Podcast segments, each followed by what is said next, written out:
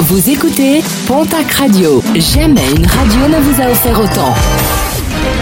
L'information locale à 9h, c'est sur Pontac Radio. Bonjour Jean-Marc Courage Sénac. Et je vous souhaite une très belle journée. Un flop judiciaire à Tarbes, une histoire racontée ce mercredi par nos confrères de la Nouvelle République des Pyrénées. Le tribunal de Tarbes devait juger hier quatre prévenus dans une vaste affaire d'escroquerie dans le négoce de bestiaux. Un négociant qui achetait des bêtes partout en France mais qui ne payait pas les éleveurs ou alors en dessous du prix du marché. Un préjudice de près de 480 000 euros. Un procès finalement reporté au 8 décembre prochain en raison d'une erreur d'extraction de l'un des prévenus dont l'avocat a finalement obtenu une remise en liberté sous contrôle judiciaire.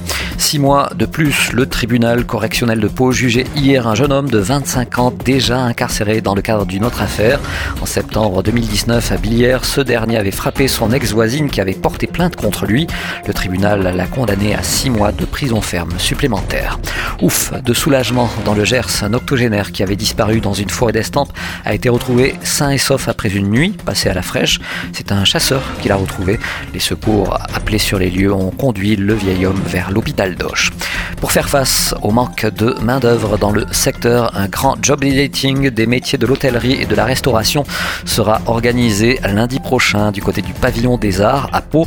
Un rendez-vous est donné de 14h à 17h. Plus de 400 postes ne seraient pas pourvus selon une enquête réalisée par l'Union des métiers de l'hôtellerie-restauration en Béarn et Soule. Nos confrères de France 3 se sont intéressés aux mauvais chiffres des logements vacants dans les Hautes-Pyrénées. Comme je vous l'avais déjà dit, la semaine dernière, la ville de Tarbes compte plus de 5600 logements vacants. À Lourdes, plus de 1450 logements sont vides, soit un taux de 15,5%. La montagne, de son côté, attire. Cotteret et Saint-Lary présentent un taux de vacances inférieur à 2%. Et puis 1800, le chiffre du jour, c'est en kilos. Les déchets déposés illégalement recueillis à Hoche dans le cadre de la campagne de sensibilisation sur la propreté urbaine. Il s'agit euh, principalement de cartons, d'ordures ménagères ou de verres récoltés en seulement trois jours.